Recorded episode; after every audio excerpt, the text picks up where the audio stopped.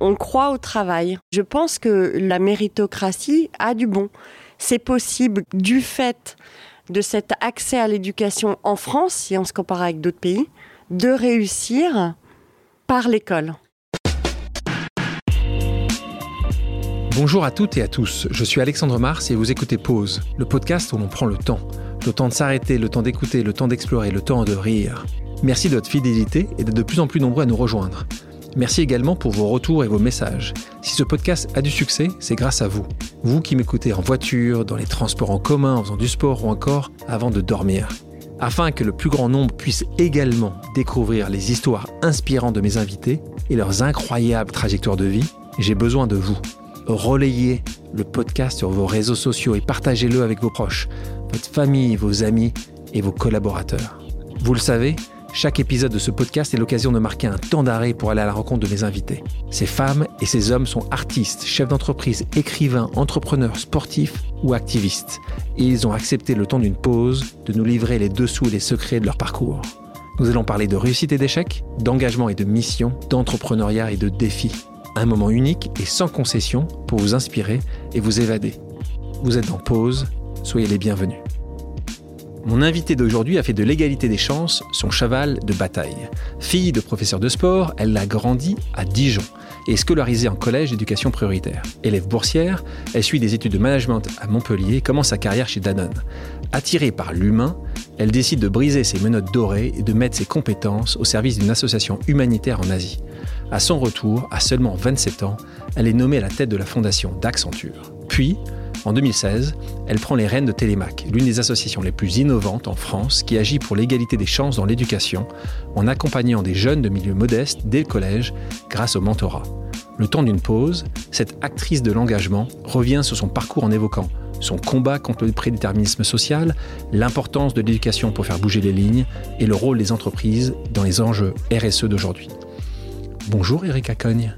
Bonjour Alexandre. Comment tu vas? Bah, écoute bien, je suis contente euh, de te retrouver et puis euh, de faire une pause avec vous. En préparant l'émission, avant de parler de Télémac, tu rêvais quand tu étais jeune de devenir Claire Chazal. Oui. Est-ce que tu as un regret? Elle représente quelque chose pour toi? Oui, je suis fille de professeur, tu l'as dit. J'avais peu de, figures euh, qui m'inspiraient enfant au-delà de, de Coco Chanel ou de Simone Veil ou de euh, et, Claire Chazal, je trouvais qu'elle arrivait à être professionnelle, drôle, féminine, euh, à donner son avis aussi personnel et, euh, à avoir une, couleur très personnelle finalement, qui me plaisait beaucoup. Tu, l'as rencontrée? Rapidement, très rapidement. Tu lui as dit ou pas? Non, j'ai Claire, pas osé, si tu nous écoutes, hein, avant de parler de ce parcours et de son engagement, euh, ta jeunesse, tu grandis dans les années 80, campagne bourguignonne, euh, donc près de Dijon, pas Dijon même, hein, mmh. tu, campagne. Dans la campagne. Mmh. Tu as un frère et une sœur, tes parents sont, tous les deux professeurs. Mmh.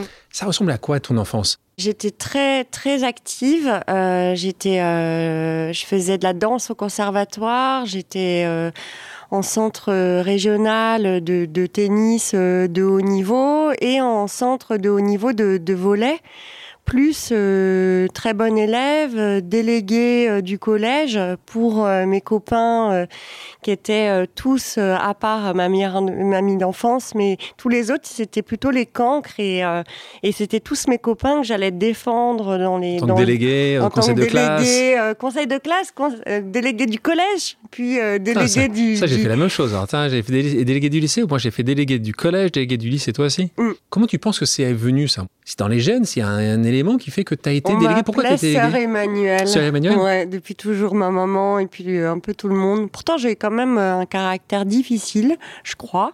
Euh, mais euh, je, je, suis hyper sensible, euh, hyper active aussi. Donc, hyper ça a été euh, diagnostiqué. Donc, tu as mais un peu tard. Hyperactive oui, cérébrale, c'est. Hyperactive cérébrale, hypersensible. Donc en fait, l'empathie, je, je, vis les émotions et très fortement. J'ai longtemps pleuré, par exemple, en, voyant des gens dans la rue, en, écoutant des personnes raconter leurs difficultés. Je, me mettais à pleurer. Euh, jusqu'à quel âge Assez facilement. Bah, jusqu'à maintenant. Jusqu'à maintenant.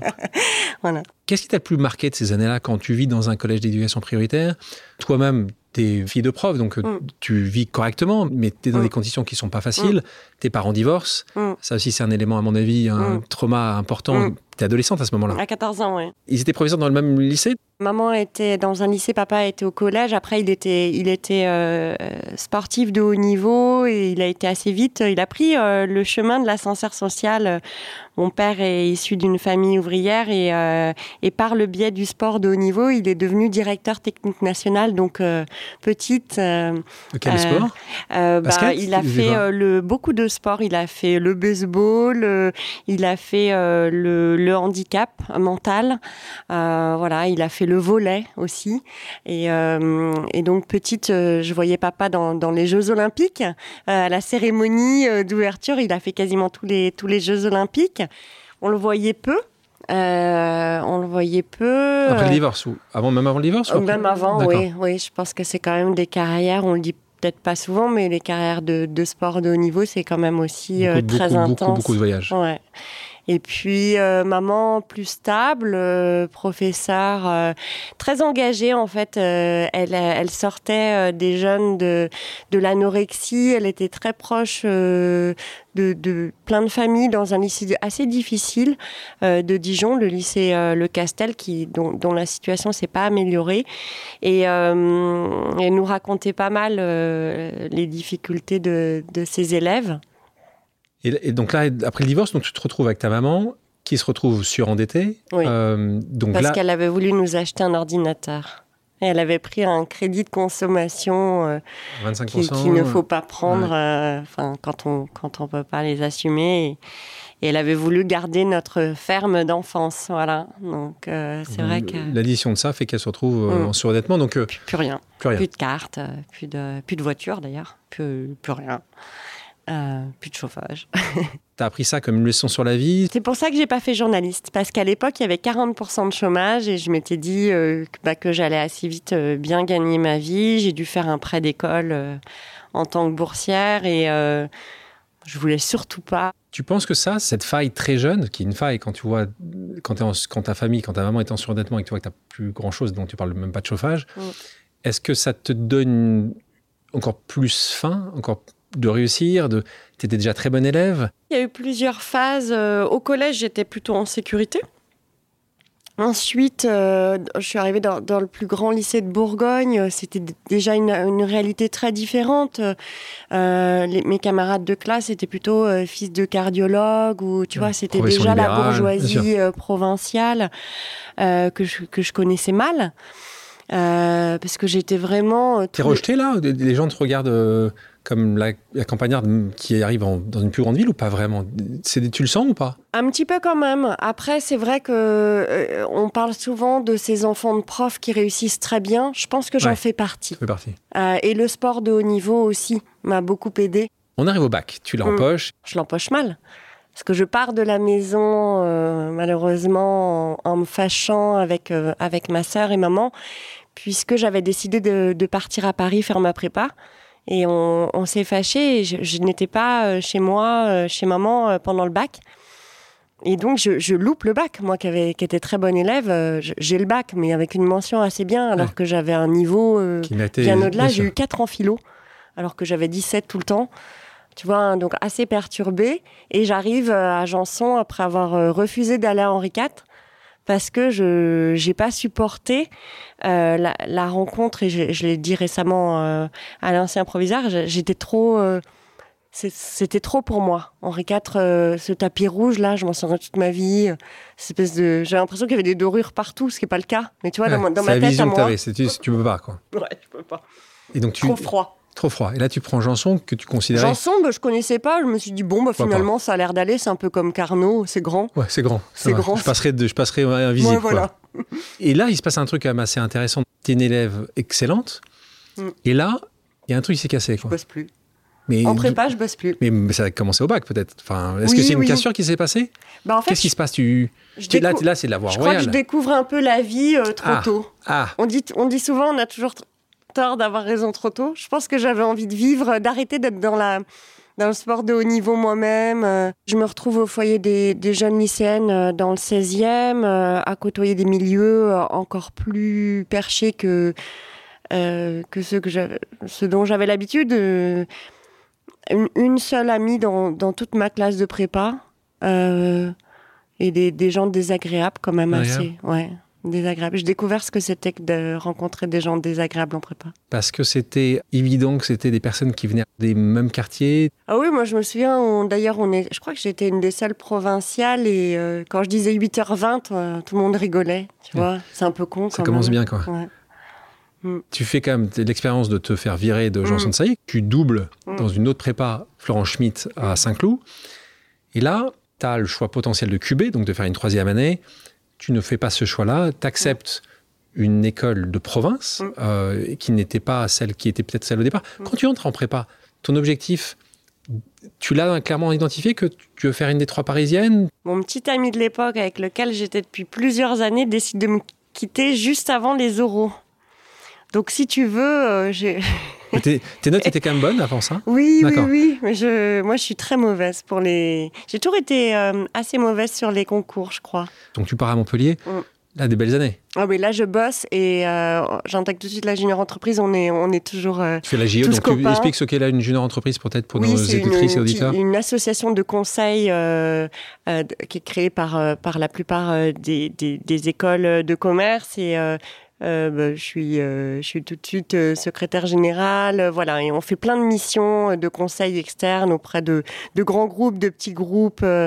et, donc tu gagnes de l'argent grâce à ça, parce qu'il faut finance, c'est un point important. Mm. Tu as abordé rapidement un sujet qui est extrêmement important à mes yeux pour une vraie égalité des chances, c'est le système des bourses.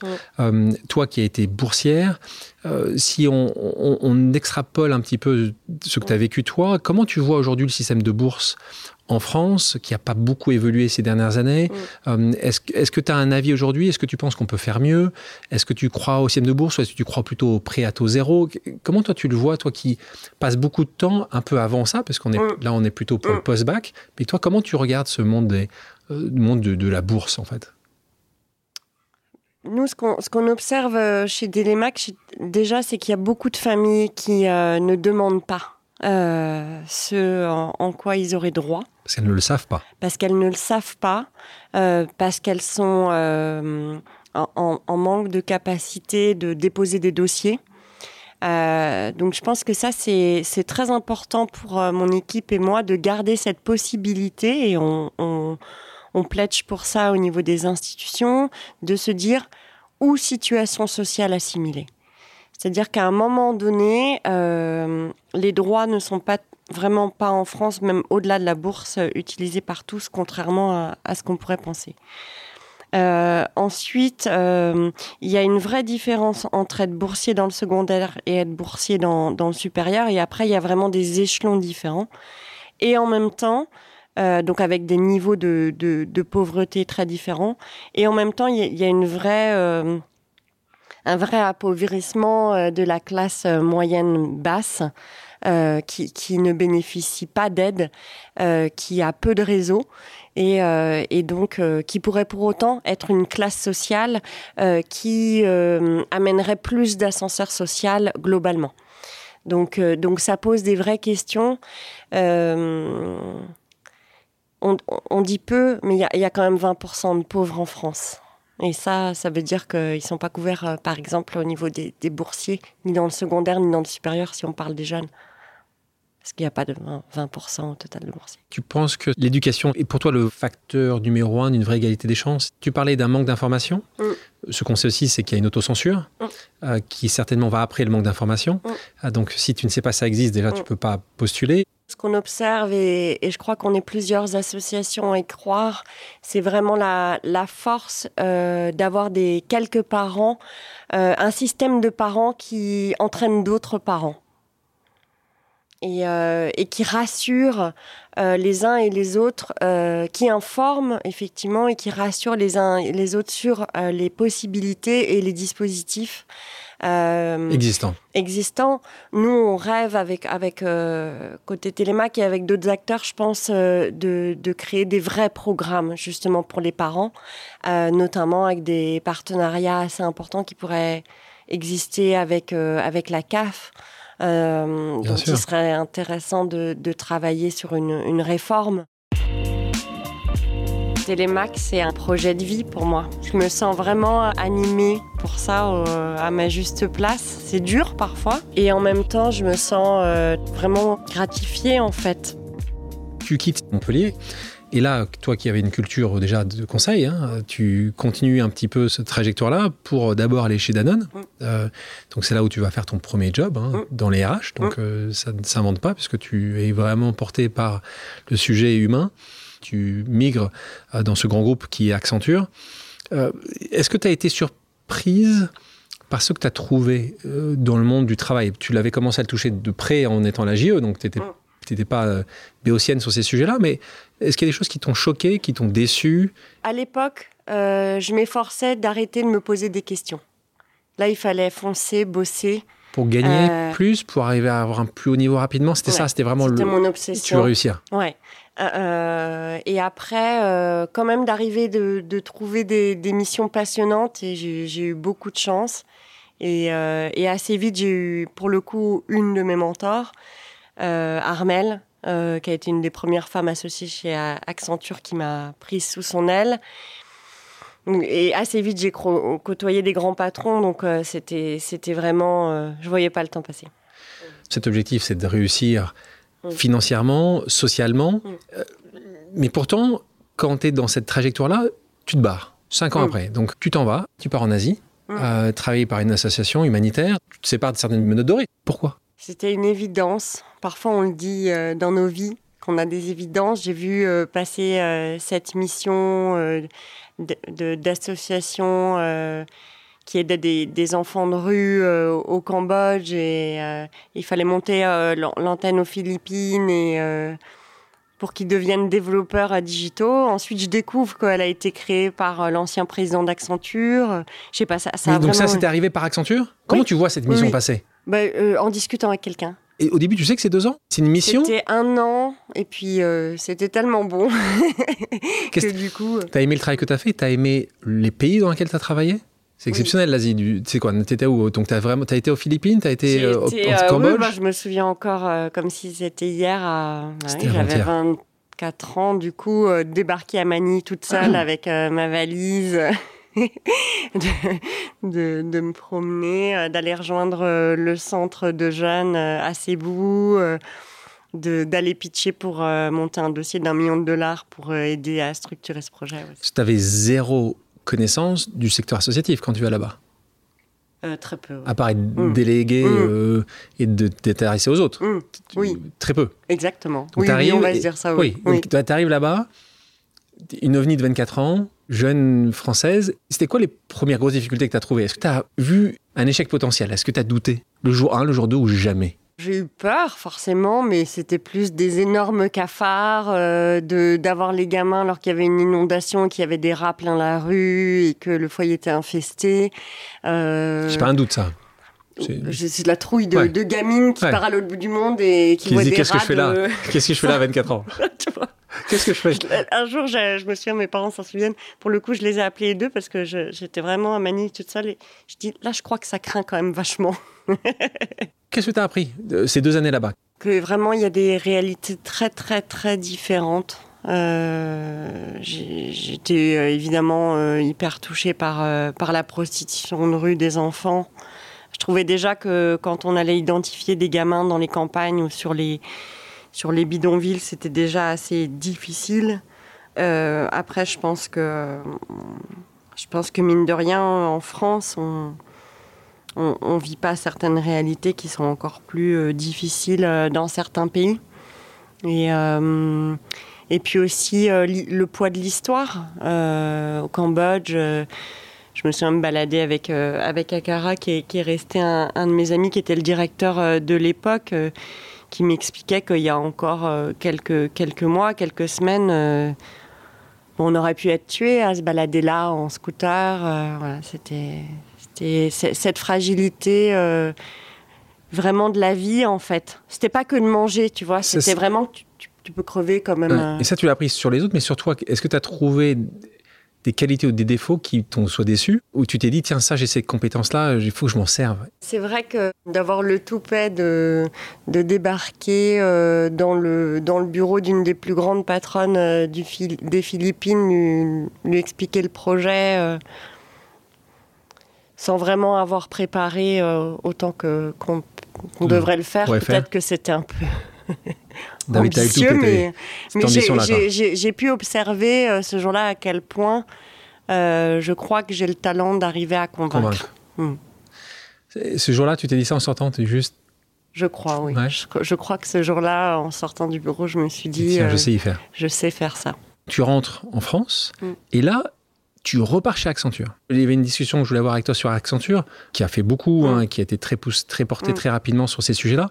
Mais on va en parler, parce qu'on va, on va essayer de parler beaucoup des sujets RSE qui sont aujourd'hui au cœur des grands groupes, mais pas que, hein, puisqu'aujourd'hui c'est un sujet qui était peu là il y a quelques années, qui est aujourd'hui prépondérant, euh, parce que les jeunes en particulier y accordent une importance considérable. Est-ce que tu penses, toi, qu'une entreprise aujourd'hui qui veut continuer à embaucher les jeunes et à garder les personnes peut-être un peu plus âgées pourraient le faire s'ils n'ont pas des vraies stratégies fortes et réelles sur tous ces sujets euh, RSE, ESG euh, et impact. Tu penses que c'est encore faisable aujourd'hui? Mon avis très personnel, c'est qu'il y a encore beaucoup de, social et de green washing. social washing, green washing, euh, donc, washing.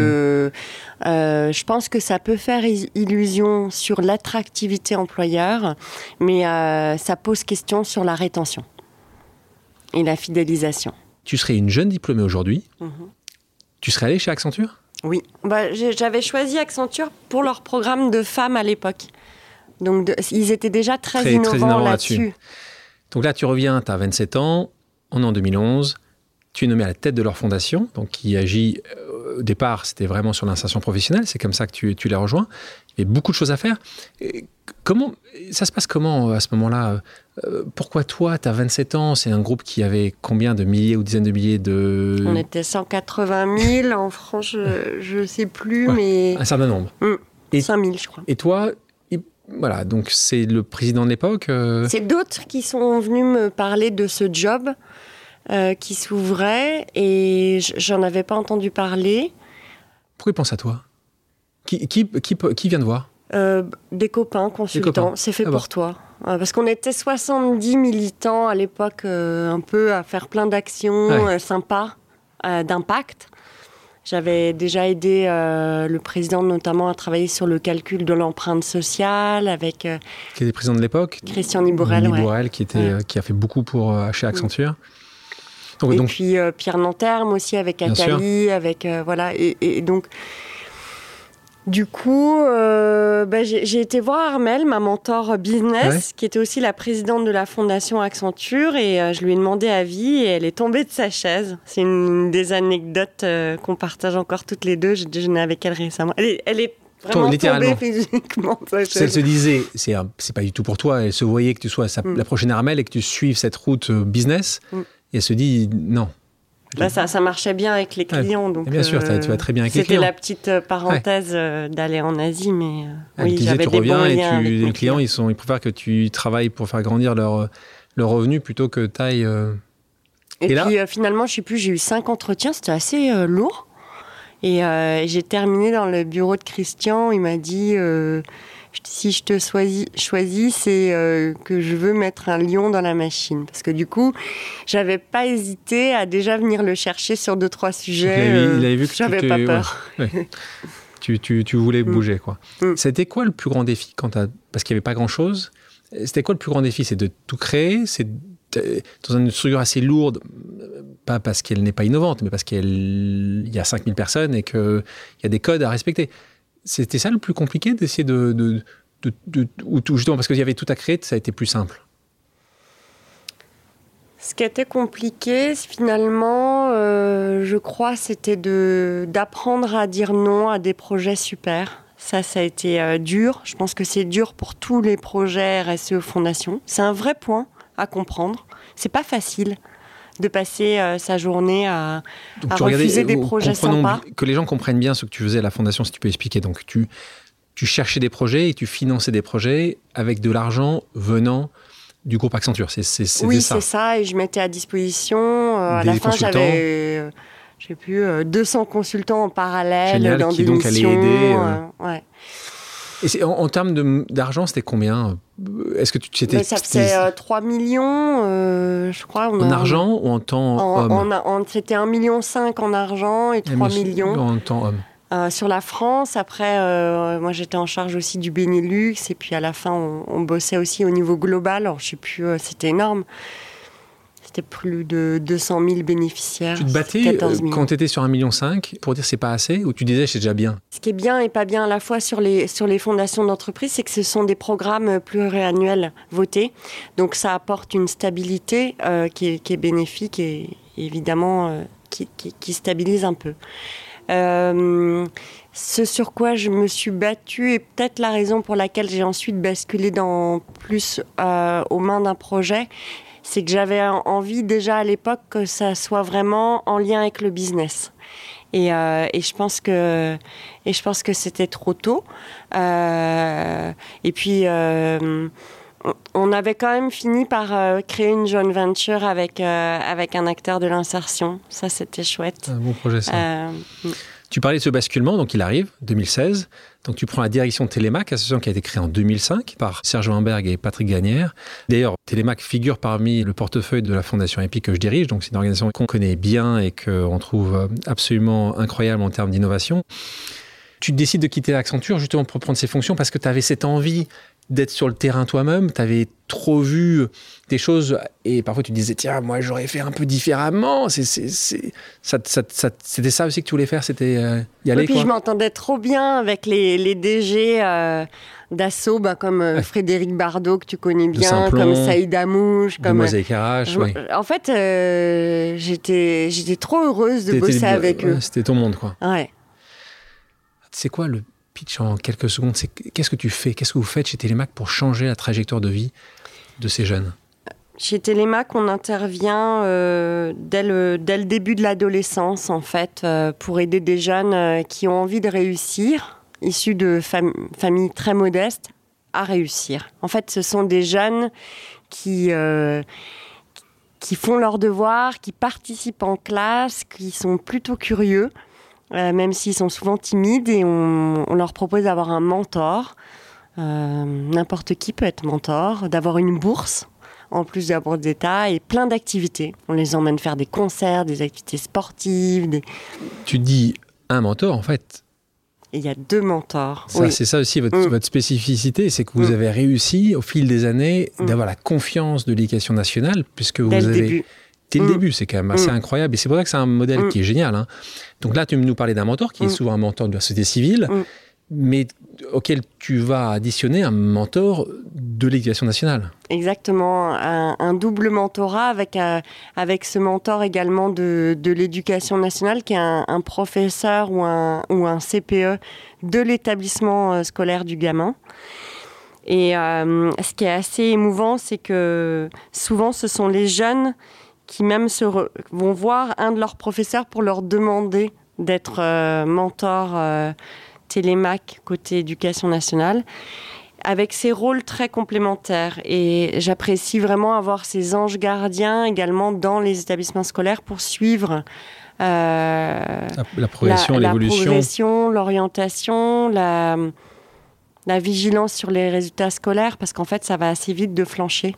Alors, ce que tu dis est important, mais à préciser, hein, ça commence, ton programme commence en cinquième, normalement, puisque c'est un mm. moment où, vous avez démontré que c'est un moment encore très ouvert. Et donc, ces doubles mentors vont accompagner ce jeune pendant six ans. Pendant six ans, jusqu'à la terminale. Mm. Ce qui est important de préciser, c'est pas forcément toujours les meilleurs élèves, hein, soyons mm. clairs aussi. Hein.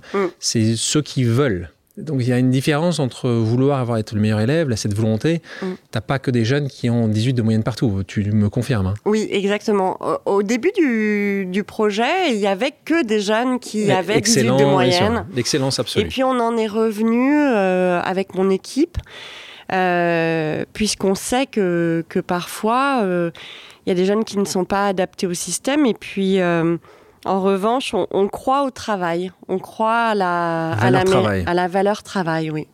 Et, euh, et je pense que le, la méritocratie a du bon.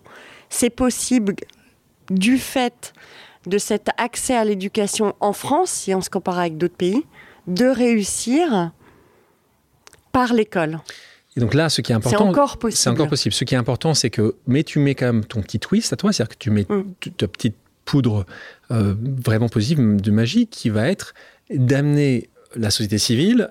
Et là, c'est ton mentor que tu vas trouver. Donc, euh, et là, en particulier, ce sera un appel que, que, que, je passe pour toi, mais que tu passeras parfaitement pour les gens qui nous écoutent, parce que tu cherches tout le temps des entreprises, mm. des personnes, mais qui travaillent dans des entreprises. Et tu as mm. aujourd'hui quasiment 200 euh, entreprises partenaires. Donc, euh, si on, en cite quelques-unes, si tu veux, je ne sais pas si tu veux pas qu'ils les 200, mais. Ben, on, a, on a des grands groupes. Des grands groupes comme des euh, PME, du local, parce que c'est important aussi. Mm. On en parle, j'ai envie d'en parler, mais les régions sont importantes pour toi. C'est pas du tout un programme que de région parisienne. Vous êtes dans huit régions françaises aujourd'hui. Mm.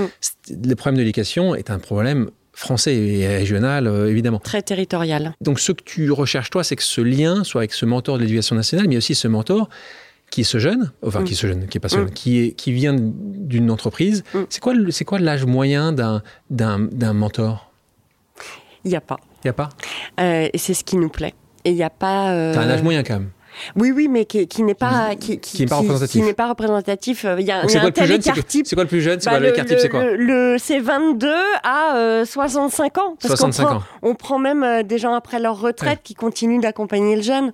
Et c'est ça qu'on aime. C'est euh, cette diversité. Il y a quasiment moitié-moitié d'hommes-femmes, logique puisque c'est le cas de nos jeunes. Il n'y a pas de... Il y a, y, a, y a, une vraie volonté également de toutes les classes euh, hiérarchique, j'ai envie de dire, de l'entreprise. De participer et ça, c'est vachement important. Et donc là, c'est mm. important de le préciser. Donc c'est vraiment l'entreprise qui va en fait proposer ce mm. mentorat à des gens qui travaillent dans l'entreprise. Maintenant, tu es là depuis plus de 5 ans.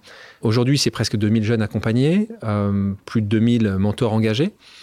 Comment tu le définis, toi, le mentorat de Télémac au quotidien? Ce qui me semble important, c'est effectivement euh, que chaque jeune et un mentor. Nous, on a la chance euh, pour nos jeunes euh, qu'ils en aient deux. Mmh. Euh, c'est important d'avoir une équipe professionnelle qui suit ce mentorat. parce qu'effectivement, même si pour 80% des cas, ça se passe bien, il faut vraiment avoir une vigilance accrue. surtout, on l'a vécu depuis deux ans sur le lien. Euh, prendre soin du lien entre le jeune et son mentor. Et euh, ça s'invente pas. C'est vraiment ce que j'ai pu observer euh, avec mon équipe, c'est que c'est pas parce que tu mets deux personnes en lien que les choses se font si naturellement, si elles sont pas suivies. c'est J'aime bien dire voilà, qu'on est très vigilant euh, sur le bon matching, mais également sur la bonne suite de cette relation et sur l'implication des parents. Implication très importante des parents, mm. évidemment, en particulier quand ça commence en cinquième, les parents doivent faire mm. partie du processus. Est-ce que tu as d'autres choses que tu as envie de partager sur le, profil type d'un jeune télémac bah, euh, Oui, euh, sans, te, servir le pitch euh, et vous servir le pitch habituel, mais ce que hier encore, j'observais des, photos des, rencontres euh, euh, à Nantes qu'on vient d'ouvrir, des jeunes et leurs mentors, et, je trouvais qu'il y avait cette cette lumière dans les yeux, cette cette curiosité. Finalement, je crois que c'est ça, avant tout, un jeune télémac nous, sommes assez surpris euh, d'observer à quel point, souvent, en revanche, ils sont timides, parce que finalement, dans leur classe, ce sont des ovnis. Ce sont des ovnis dans une classe d'éducation prioritaire de vouloir réussir et euh, de poser des questions, de faire ses devoirs. C'est ça un jeune télémac. C'est un jeune curieux, un petit peu un ovni dans son milieu. Souvent, leurs frères et sœurs ne réussissent pas.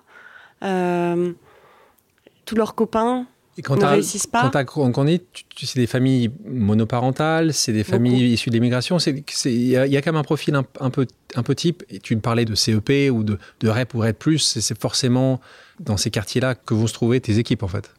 Oui, oui, évidemment, on, intervient dans les no-go zones, dans les quartiers euh, d'éducation prioritaire, dans les QPV, mais pas que. D'ailleurs, ça c'est important parce qu'il faut bien euh, comprendre que les enjeux de, de, mixité sociale sont importants dans beaucoup de territoires. Et ça, je souhaite qu'on garde cette flexibilité-là. On parle de ruralité ici. Euh, oui, et, en fait, si tu veux, euh, même il euh, y, a, y, a, y, a, la petite ville, il y a la moyenne ville, il y a les quartiers fragiles de ces villes-là, il y a des quartiers qui sont fragiles et qui sont pas des QPV. Il y a vraiment tout, tout, tout, un travail qui est plutôt au regard de la situation sociale de la famille et de la, de la de la réussite du collège euh, également. Donc ça, ça, me semble vraiment important euh, de, quel est le, Quel est le taux de refus que tu as d'un jeune qui euh, voudrait rejoindre Télémac il, est déjà sourcé dans la discussion au départ par justement le, le mm. professeur, le CPE, donc en gros, tu n'as quasiment pas de refus? C'est quoi le process? Il y a plusieurs entretiens il y a... Alors déjà, il y, a, il y, a, le fait que l'équipe euh, nous remonte les dossiers, mais euh, on va essayer aussi de passer par d'autres euh, voies maintenant de, sourcing des jeunes pour pas être dépendant uniquement justement de l'identification par les professeurs. Comment tu penses faire autre que par les professeurs? Comment tu vas La bah, communication, c'est les réseaux sociaux c'est? Plutôt en, réel par les programmes de réussite éducative, par les, par les maisons locales de quartier, par, les, éducateurs sportifs. Euh, par euh, voilà pas mal de par, d'autres associations qui sont pas forcément sur le mentorat. Euh, donc qui vont faire qui vont faire émerger les jeunes qui ont cette volonté, vos pépites, mm. vos ovnis. Nos ovnis, exactement. Parce qu'en fait, ils les connaissent et, et donc souvent ils sont ils sont pas accompagnés. Et, et, sur ce taux-là, donc qui est assez faible, la même question sur le, sur le sujet des mentors. Est-ce que est-ce que tu as un taux d'échec quand, quand un grand goût vient de voir en disant euh, j'essaie 22 euh, personnes qui voudraient le faire tu dois prendre les 22 personnes, tu les On les interviewe, on les filtre, et euh, ça nous arrive de, dire non. Rarement. Rarement. les gens qui veulent s'engager, je mm. pense, toi, tu as fait une étude d'impact avec le cabinet Kimzo il n'y a pas longtemps. C'est important de donner les chiffres parce que ça prouve aussi le, résultat et les résultats que tu as avec tes équipes au quotidien, puisque 87% des gens de la communauté recommandent du programme d'accompagnement. 96% des parents sont satisfaits, 96 des filles sont satisfaits des activités de Télémac, 80%, 91% des mentors se sentent très utiles ou plus utiles à leur engagement. Donc on est, on est sur plus de 90% de taux de satisfaction qui, sont, qui ont été vus sur des centaines de personnes, c'est euh, particulièrement euh, admirable. Donc euh, ceci étant, me souviens parce que j'ai euh, passé du temps euh, avec un certain nombre de tes jeunes et je passais du temps avec une, jeune fille qui s'appelle Mariam, qui euh, une jeune fille que tu connais, qui est exceptionnelle dans sa trajectoire et son parcours et qui allait dans une dans un des meilleurs meilleures prépas de, Paris.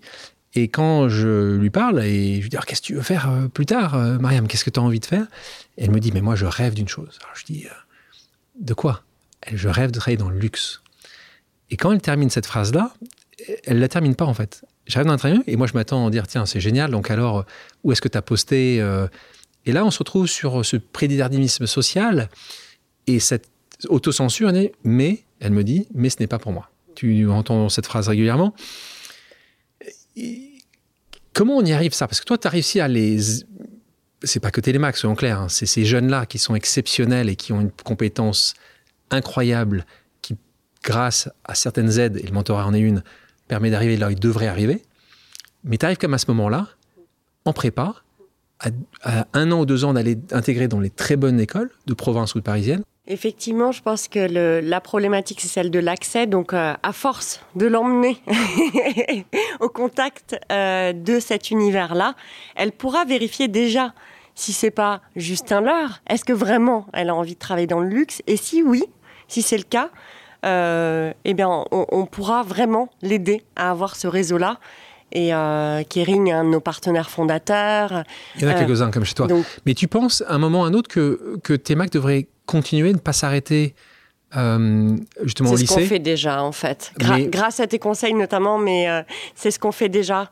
parce, Que, parce que sinon, il y a encore trop d'autocensure. qui reste là, qui reste encore là des années après bac. Oui. Et après, on a monté aussi des partenariats dans ce sens-là. Donc là, tu, donc, tu parlais d'un programme que tu es en train de monter, structuré, qui est un programme d'alumni, donc mm. un programme d'anciens, mm. qui, pour ceux qui ont réussi, tu en as de plus en plus, vont aider donc ça, c'est quelque chose que tu es en train de mettre en place. On a dans ce programme une pause amicale. Le principe est simple. J'ai demandé à quelqu'un qui te connaît de te poser une question surprise. Génial. On va l'écouter. Salut Erika, c'est Mariam. Alors, euh, je voulais savoir, nous, en tant que euh, jeunes de Télémac, on nous demande souvent qu'est-ce que Télémac nous a apporté ou euh, qu'est-ce que Télémac nous apporte au quotidien. je voulais savoir, toi, à ton tour, qu'est-ce que Télémac t'a apporté et qu'est-ce que Télémac continue de t'apporter au quotidien? Donc Mariam, c'est cette jeune fille dont je parlais, qui a la gentillesse de prendre un peu de temps pour te poser cette question-là. C'est notre ovni. Et cette question est géniale. Mm. Qu'est-ce que Télémac t'a apporté et continue t'apporter au quotidien? Télémac, c'est un projet de vie pour moi. Je me sens vraiment animée pour ça, à ma juste place. C'est dur parfois. Et en même temps, je me sens euh, vraiment gratifiée en fait. Euh, euh, je, alors, je suis croyante. Et du coup, je, remercie tous les jours la vie. Tu as toujours eu cette, croyance depuis tout petit ou tu l'as, elle s'est échappée un petit peu, elle est revenue ou elle a toujours été là? Elle a toujours été là et elle est de plus en plus affirmée. Et mais au, sens de peu, importe sa religion, mais en tout cas, c'est aussi, par exemple, que, que Télémac soit sur mon chemin de vie. Euh, m'a aidé à, aussi euh, euh, concrétiser vraiment dans le dur que on a des chemins de vie et que et que les et que la vie peut être bien faite. si on sait justement écouter la petite voix qui te fait répondre au portable quand un grand patron t'appelle pour prendre la DG de Télémac, qui sait écouter cet élan du cœur, qui sait en même temps euh, se, reposer. Et ce que j'aime euh, dans, dans Télémac, euh, par rapport à la question de Myriam, c'est que je peux vraiment exprimer qui je suis en tant que dirigeante au service de la société. Et ça, c'est un putain de luxe. Hmm. tu parlais de, mission de vie et de, croiser ça. Est-ce que demain, toi qui sais faire à peu près tout, j'arrive et je te propose de travailler dans une boîte de conseil, euh, tu le ferais? Tu, serais capable de repasser dans un autre monde? Est-ce que tu aimerais le faire? Est-ce que pour des raisons financières, certainement, tu le ferais? Pour des raisons d'essayer de changer le système de l'intérieur, tu le ferais? On m'a récemment proposé des très gros postes euh, dans des sujets euh, RSE. évidemment, ça paraît logique. Tu serais le profil idéal. Et pour l'instant, tu non. Euh, ça ne me parle pas. En revanche, euh, ah, attention à écouter pour ceux qui ont peut-être envie d'embaucher.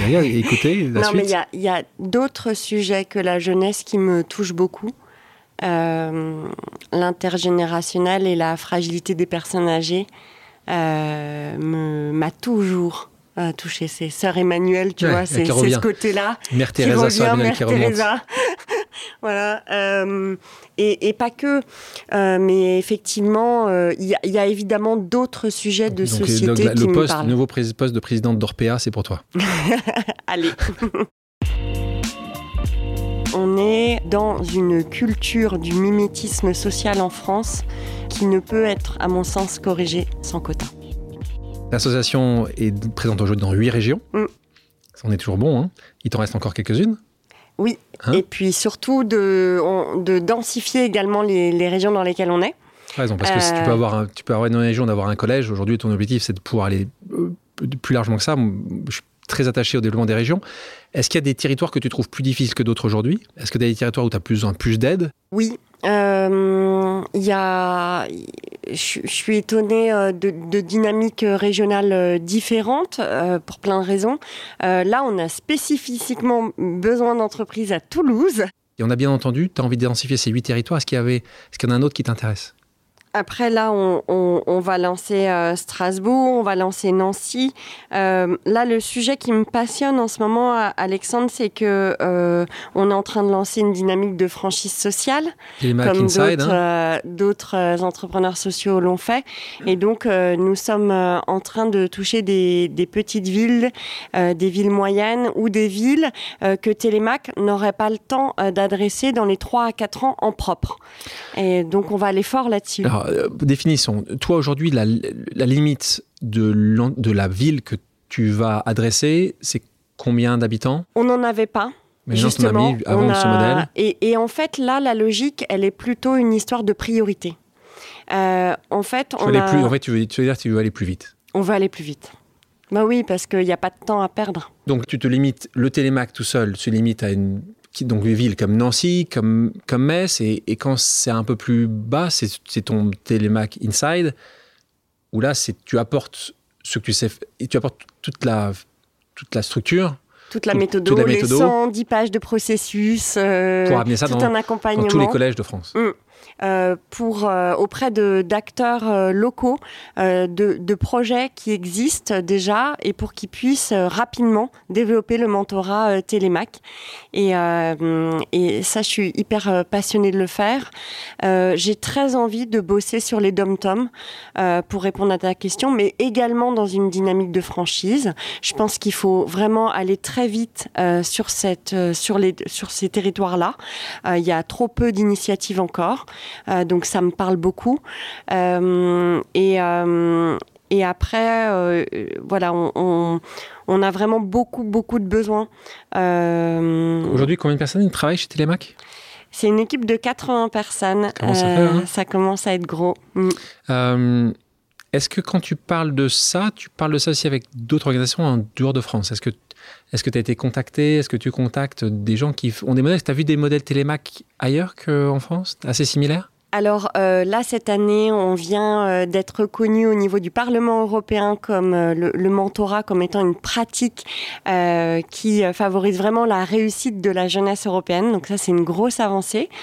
Euh, nous sommes fortement en contact avec euh, nos homologues euh, en Espagne sur le, mentorat en général, grâce à Philippe Audout, Sport dans la ville, aux, États-Unis, au Québec, qui sont très avancés sur ces sujets-là. Après, chacun sa spécificité. Justement, ce qu'il faut regarder, c'est est-ce qu'il y a, et c'est ce qu'on préconise à nos, ce qu'on souhaite développer avec nos franchises, est-ce qu'il y a vraiment des programmes de longue durée et très en amont comme Télémac Parce que c'est là où nous, d'après nos études d'impact, on a pu observer le processus de, d'accompagnement, de transformation et, et à terme de véritable réussite d'ascenseur social. On parlait de régions. Dans les régions, et quand ton modèle est associé à des groupes, il faut évidemment que dans ces périodes, tu parlais de Toulouse, de Nantes, de Nancy, de Metz, que ces ETI, parce qu'on a beaucoup de très belles ETI en France, donc on ne parle pas de grands groupes, mais des entreprises qui sont de taille intermédiaire, de grandes PME qui ont aussi des besoins et une volonté d'aider, donc ça c'est important, c'est un message aussi. Euh, je parlais des 200, euh, tu les citais pas, euh, c'est L'Oréal, c'est Kering, c'est Google, c'est BNP Paribas, c'est AXA, vous en avez beaucoup, là d'un grand groupe, il y en a aussi beaucoup d'ETI et de- et de PME. Est-ce qu'il est plus facile pour toi de convaincre aujourd'hui qu'il y a 5 ans quand tu es arrivé? Aujourd'hui, on a, on a plus de 180 entreprises partenaires. Euh, euh, sur les grands groupes, euh, il reste encore quelques grands groupes à, à convaincre. Oui. donc, s'ils sont pas venus chez Télémac, il faut qu'on continue de, de leur en parler, évidemment. Euh, après, on peut pas forcer la main non plus. Euh, sur les ETI, il y a un gros, gros travail à faire. Et euh, je suis hyper contente qu'on ait saisi ce sujet-là assez vite, hein, il y a quelques années, et qu'on puisse co- continuer de le faire.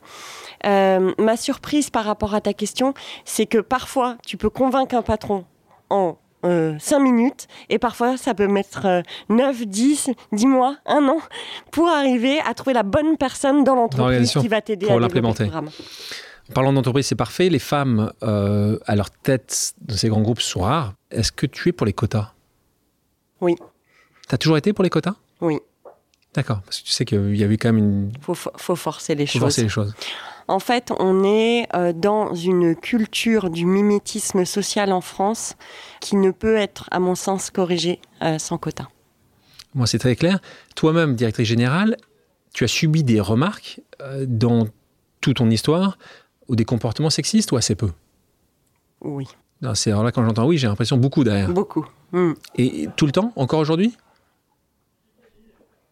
Parfois encore aujourd'hui, oui. Et tu as un caractère assez fort. Est-ce que tu réagis? Est-ce que tu vois une évolution quand même sur ces sujets-là? Euh, heureusement, euh, il y a une évolution. heureusement, j'arrive à être moi-même. malheureusement, je suis encore souvent surprise et donc un peu sidérée. Et quand ça m'arrive, parfois, je, je, ne sais pas faire autre chose que me renfermer un peu sur moi quelques, quelques minutes pour juste laisser passer. Oui même moi. et, et, un peu de redevenir, euh, et, ça me rend triste hein, de m'observer euh, en, étant comme ça, mais un peu une petite fille qui, arrive, qui, arrive, à qui arrive, au lycée de Dijon euh, de, son, de sa campagne. Quoi. Comme ça, et qui se renferme. Voilà. après, moi, je, je, je, je, me dis juste que que j'arrive à convaincre autrement, que je reviendrai à la charge autrement. Tu, tu, gagneras de toute façon. Bah, c'est pas vraiment gagné. En tout cas, j'essaierai. Tu gagneras, c'est-à-dire que tu arriveras à, convaincre, euh, parce que ça peut être une. Est-ce que tu acceptes Mon point est un peu différent. Est-ce que tu, est-ce que pour la mission, tu es prêt à accepter des choses que parfois sont un peu limites? Euh, si c'est des remarques euh, désagréables, oui, forcément. Euh, avaler des couleuvres aussi. Euh, Et ça, c'est le principe de l'entrepreneuriat. C'est pas que des choses agréables au quotidien. d'un point de vue économique ou d'un point de vue politique, je pense que quand on est dirigeant, on, on apprend à le faire. Après, on apprend aussi où sont nos limites. Tes limites sont les mêmes aujourd'hui qu'il y a 10 ans? Je pense que mes limites euh, restent les mêmes parce que je pense que nos limites, euh, elles viennent de nos valeurs et, que finalement les valeurs, euh, ça bouge pas trop quand même. Je t'entends, sauf quand ta mission est plus importante que ces valeurs. Oui, après, c'est on, reste une personne dirigeante. Et, et ça, pour moi, c'est ça, c'est important. Et puis aussi récemment, je l'ai dit, je pense qu'aussi on est reconnu quand on arrive à réussir pour ses valeurs. Je te propose une seconde pause amicale. On écoute quelqu'un que tu aimes beaucoup. Bonjour Erika, euh, c'est un plaisir de te poser cette question. Euh, Télémax fait maintenant euh, presque 17 ans. C'est un très grand succès, mais Télémac dans 5 ans, qu'est-ce que ce sera? Je t'embrasse. Message du cofondateur de Télémac, Serge Humberg, qui est une personne voilà, qui a un succès incroyable sur tout un tas de domaines, dont la finance. Que je respecte beaucoup, que j'aime beaucoup. Télémac, dans Télémac, dans 5 ans, il doit espérer que ce soit encore toi qui dirige, hein, donc attention à ce que tu dis. Qu'est-ce que ça sera? Eh bien, écoute, encore, euh, merci Serge pour cette question, merci Alexandre. Euh, encore hier, on se posait, on se disait que Télémac, dans 5 ans, on aurait euh, accompagné, on accompagnerait 8000 jeunes, 4000 en propre, 4000 en franchise. on sera évidemment dans toutes les régions. Euh, et puis, euh, cette politique publique qu'on a conduite avec euh, cette autre association. Un jeune mentor? Touchera 500 000 jeunes. et nous, on, on, en aura 8000 de, de, ces, de ces 500 000. Tu veux citer euh, peut-être les autres organisations pour lesquelles, avec lesquelles tu travailles sur ces sujets-là? Peut-être c'est important de leur donner aussi de la visibilité. Oui, donc on a créé euh, un collectif mentorat avec, euh, avec la FEV, avec Article 1, avec Chemin d'avenir, avec Entraide scolaire amicale, Proxité. Attention, faut pas en oublier. J'ai peur d'en oublier un, NQT. on est à 6. On est à 5, on est à 6 avec toi. Euh, et avec. Euh, félicitations, à, félicitations on a peut-être 7. Hein. Félicitations à, tous ces, toutes ces organisations parce qu'elles font un travail au quotidien comme toi fort sur un sujet qui est essentiel. Donc euh, c'est chouette aussi, c'est positif de voir ces gens qui sont ensemble, qui travaillent dans un collectif qui travaille pour les mêmes sujets sans avoir peur de, de la concurrence, c'est quand même assez, assez génial. Il y en a euh, encore, mais on, ça nous dépasse. Quand tu parlais de qu'est-ce que tu dois faire en tant que dirigeant, euh, bah voilà, je pense qu'au quotidien, on, on, fait de notre mieux pour euh, porter cette politique publique et, euh, et massifier le mentorat. auditrices, auditeurs qui nous écoutent, qui auraient aussi envie d'aider les jeunes, euh, issus de la diversité Quels sont vos besoins Comment procéder pour contribuer aux missions Tu peux, voilà, qu'est-ce que si là tu as voilà, un peu de temps, tu, cherches quoi? Euh, bah là, on cherche euh, des mentors euh, partout en France, que ce soit Télémac ou, les autres associations. Et donc, n'hésitez pas à nous contacter. On, on, saura pour Télémac ou pour les autres projets vous rediriger vers des jeunes investis, des jeunes décrocheurs, des petits, des grands. Des voilà, on a, on a vraiment besoin de mentors, de financement, financement d'entreprise, financement philanthrope, de personnes compétentes dans nos équipes en salariat, en bénévolat.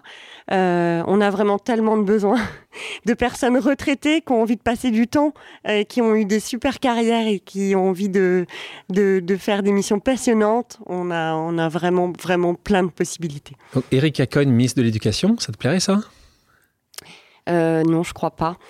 trop restreinte. Avant de rentrer sur le questionnaire final, je vous propose une pause musicale. Erika, quelle est ta chanson culte? J'aime beaucoup euh, Ludovico et, et Nodi. On l'écoute.